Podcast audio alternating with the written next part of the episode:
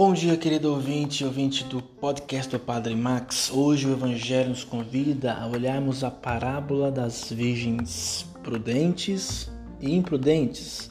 Mas se nós olharmos ao pé da tradução, as imprudentes poderiam ser chamadas de burras, porque de fato é burrice viver despreparado para Deus, para a vida com Deus.